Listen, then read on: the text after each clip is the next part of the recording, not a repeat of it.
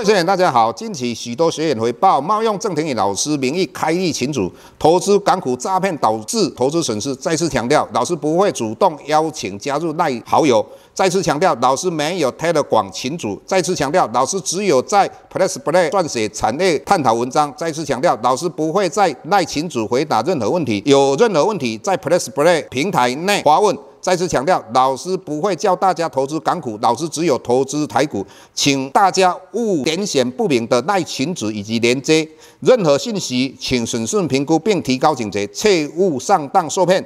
郑重呼吁，请勿盗用郑庭宇老师本人名义发文，冒用他人名义发文，以触犯伪造文书罪，请勿以身试法。接下来本周影片开始，各位大家好，又到我们本周解大盘的一个时间哈。那我们看到上个礼拜美国公布出来的 CPI，那预预测是三点三嘛，那来到三点二，也就是说从三点七来到三点二哈。那核心的 CPI 也预测是四点一，那结果是四嘛，那我们就看到。美国十年期公债殖利率崩下来，大幅度往下，那再加上美国四大指数都大涨，台股也是一样哈。那这个是老师在上个礼拜的文章里面，我就写到美股跟债券应该会走一波行情哈。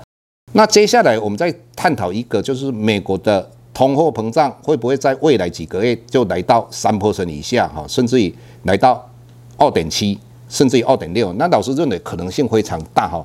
那最主要第一个原因就是老师谈到，你看到中东，以目前来讲，相对的发生比较扩大的一个战争的几率越来越小哈。那以色列完全控制了一个中东的一个情势啊，就是美国跟以色列。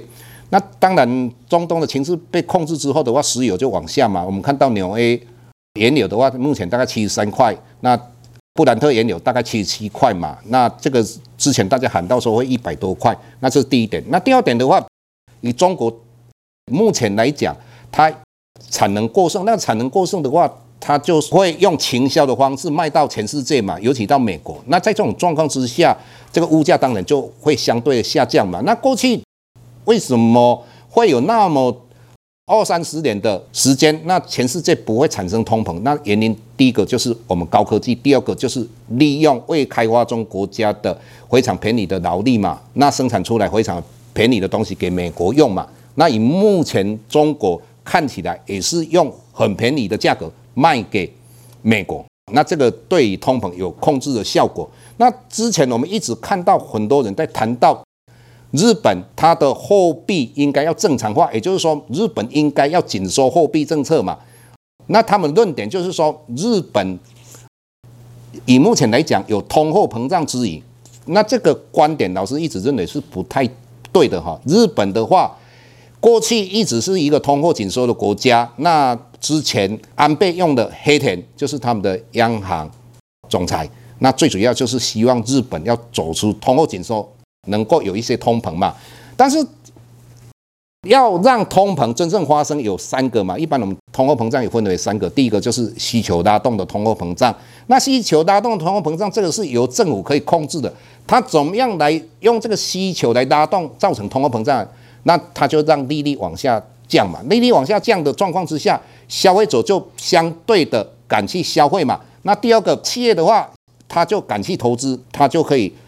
雇了更多的一个员工，那员工的话就相对的，他们就会去消费。再来的话，在财政政策，他可能用减税或是用补贴的，那这两个就会造成需求拉动的通货膨胀。那以日本来讲，它的利率目前是在零，再加上日本的负债占它 GDP 是全世界最高的，也就是说，日本要用需求拉动的通货膨胀这个方式，它是没有办法。也就是说，以目前它这个武功已经被废掉了。那第一个成本推动的，那成本推动，各位你要了解，这个不是日本可以控制的哈。就像说无俄战争，那就造成原油的上涨，还有原物料的上涨，那这个也是会造成通货膨胀。但是这个东西往往一段时间它就本身就会下降的。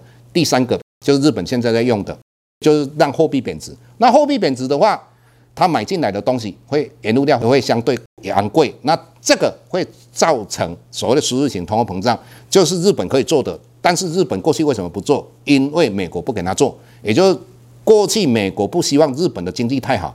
那现在美国要联合日本来对付中国，所以整体来讲，日元继续贬的几率非常高。那相对的，它日元贬，那卖出去的东西也相对便宜的状况之下，那这个也对通膨相对有机会控制嘛。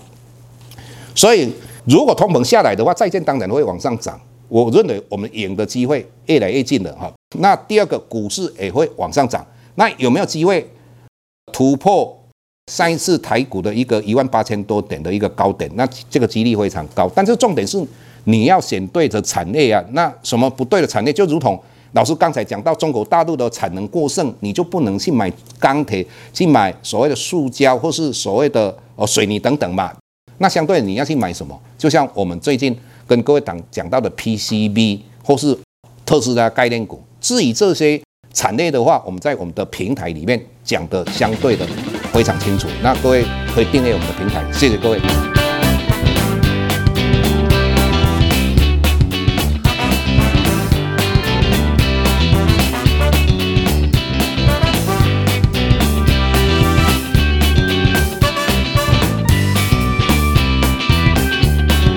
下周台股个股当中，老师精选的十几档个股做重点分析。想要了解老师到底精选哪些个股，欢迎订阅 Plus Play 互惠内容。